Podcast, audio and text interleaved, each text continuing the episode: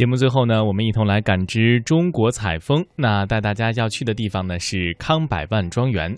这座庄园呢又叫做贺呃河洛康家，是在河南省郑州市下辖的巩义市的康店镇，始建于明末清初的时候，也是康氏家族先祖康绍敬所建造的府邸。那康氏家族呢前后十二代人在这个庄园生活，也是跨越了明清和民国三个时期，一共有四百多年的时间。庄园呢，也从最初的山腰建到了山顶。嗯，康百万庄园呢，它是一处非常典型的十七到十八世纪封建堡垒式的建筑。它背依邙山，面临洛水，因而有这个“金龟探水”的美称。它是全国的三大庄园之一，和山西的晋中乔家大院、河南安阳的马氏庄园并称为中原三大官宅，有着“豫商精神家园”的美誉，也算得上是中原的古建的典范了。而现如今呢，康百万庄园呢是以豫商文化的家园深厚的文化底蕴以及独特的建筑风格吸引着中外游人。接下来，我们就到康百万庄园去走一走。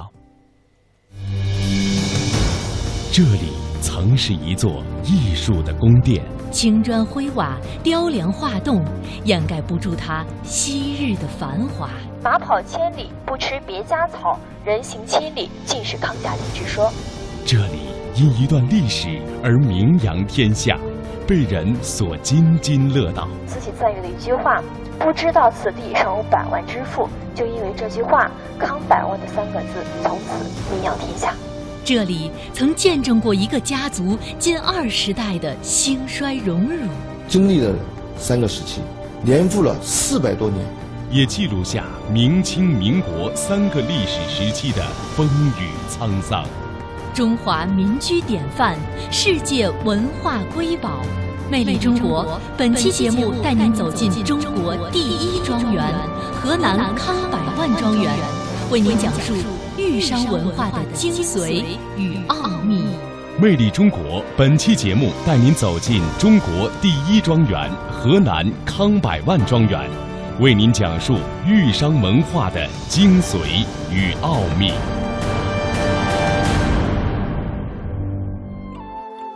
走出站房区，伫立庭院中，冥想当年康家敛财理财的经商理念，一个鲜活生动的豫商形象展现在大家眼前。远至日本的站房风貌图，陈列丰富的货样式，金字塔式的管理体系，变银的银简，九点九九米长的算盘，以及设计精妙的金银库。历史的沧桑裹挟着智慧的光芒扑面而来。虽然我们无法计算当年有多少黄金白银从这里流过，但庄园镂空的门窗、船檐、雕刻精致的结实栏杆，无不显露着它曾经的繁华和富有。这里曾是一座艺术的宫殿。青砖灰瓦、雕梁画栋，掩盖不住它昔日的繁华。马跑千里不吃别家草，人行千里尽是康家人之说。这里因一段历史而名扬天下，被人所津津乐道。慈禧赞誉的一句话：“不知道此地尚有百万之富。”就因为这句话，“康百万”的三个字从此名扬天下。这里曾见证过一个家族近二十代的兴衰荣辱，经历了三个时期，年复了四百多年，也记录下明清民国三个历史时期的风雨沧桑。中华民居典范，世界文化瑰宝，魅力中国。本期节目带您走进中国第一庄园——河南康百万庄园，为您讲述。豫商文化的精髓与奥秘。魅力中国，本期节目带您走进中国第一庄园——河南康百万庄园，为您讲述豫商文化的精髓与奥秘。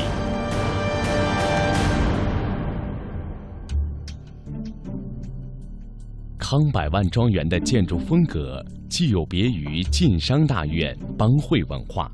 又不同于徽商的别墅戏楼格局，它以天人合一、师法自然的传统文化选址，临街建楼房，靠山筑窑洞，滨河设码头，聚险垒寨墙，既保留了黄土高原民居和北方四合院的形式，又吸收了官府、园林和军事堡垒建筑的特点，门类齐全，布局合理，设计精巧，独具特色。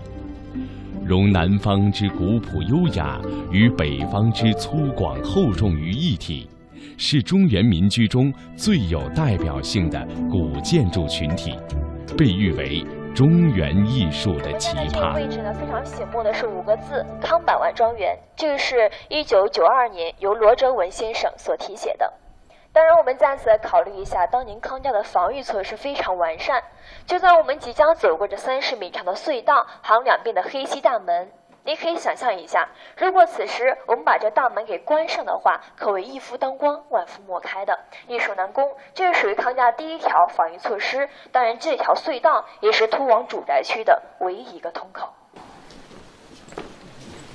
就是当时是一个围城，只有这一道门。对。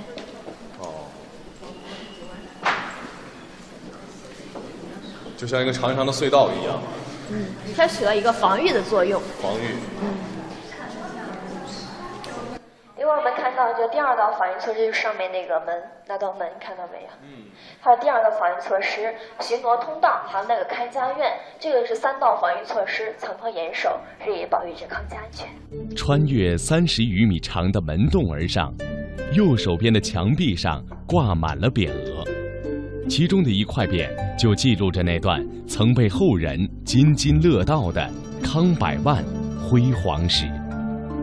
我们看到上方的第一块这个金字匾额是伟略康金匾，在一七六五年十二代康大勇大河行船的壮举被大家歌颂，所以为此发上伟略康金的金字匾额。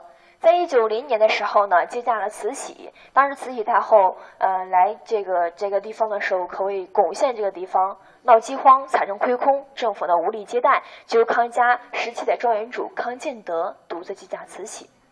在慈禧来的时候呢，就是说呃没有走水路，只走陆路了，在这个黑石关的行宫里住了一晚就走了。就住这一晚呢，当年康家用了满汉全席来接待他。将近花掉五千两，并在临走之日，康家第十七代庄园主康建德又供给慈禧的一百万两白银，相当于今天的两亿多人民币。供奉供奉之后，慈禧赞誉的一句话：“不知道此地尚有百万之富。”就因为这句话，“康百万”的三个字从此名扬天下。除了康百万庄园的建筑格局，庄园的另一大特点就是无处不在的匾额碑刻。他们所洋溢出的浓郁的封建文化气息，充分显示出主人的身份与品味，这也是这座庄园与其他地主家院不同的独到之处。这些匾额或悬挂门头，或嵌于廊柱，或文字飞扬，或图文并茂。几乎达到了门门有匾的程度。在北大院正中的堂屋中，高悬的刘禹匾更是这座庄园的千匾之王。俗话都说进入康百万，首看刘禹匾。再次请各位一起抬头看一下，购厅上方悬挂这块别致的匾额，就是康家的家训“刘瑜”，从右至左为“刘瑜”二字。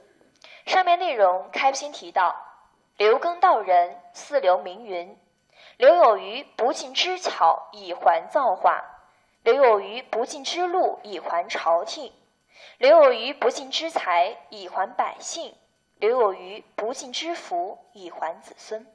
他呢是引用南宋刘耕道人王勃大隋作名来警示后人，在人人生在世啊，不要把这个福禄寿财都享尽、用尽和占尽，要把它留给需要它的人。同时又引用明朝进士高讲义的两句话：“临事让人一步，自有余地；临财放宽一分，自有余位。”推之，凡事皆然。历代康家主人就警示后人，在任何情况下都要保持一种忍一时，风平浪静。退一步，海阔天空的思想，凡事都要宽以待人，不要过于斤斤计较。最后呢，又总结到：若备知昌家之道乎？流于寂静而已。这就道出了康家繁荣昌盛四百年秘诀。无论做什么事情，都要做到留于。当然，您来看一下这块匾，它的造型呢非常独特，上和下各缺了一角，上留得天，下留于地，以此来警示后人，在上对得起国家和朝廷，在下对得起黎民和百姓。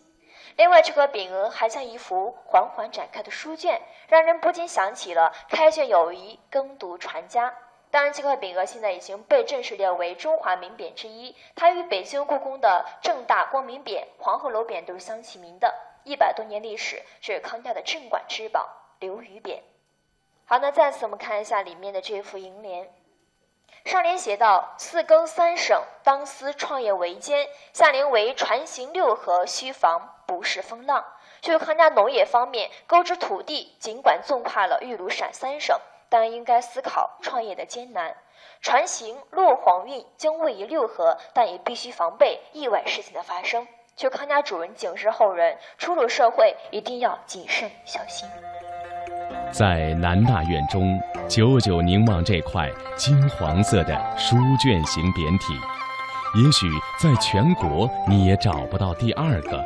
如果说美轮美奂的北京奥运会开幕式，用一副卷轴展现了中华民族五千年的历史，那么康百万庄园则是用一座座建筑、一间间房屋、一块块匾额以及一个个物件，还有那一段段动人的历史，讲述了一个家族二十余代的兴衰荣辱，阐释着豫商文化的精髓与奥秘。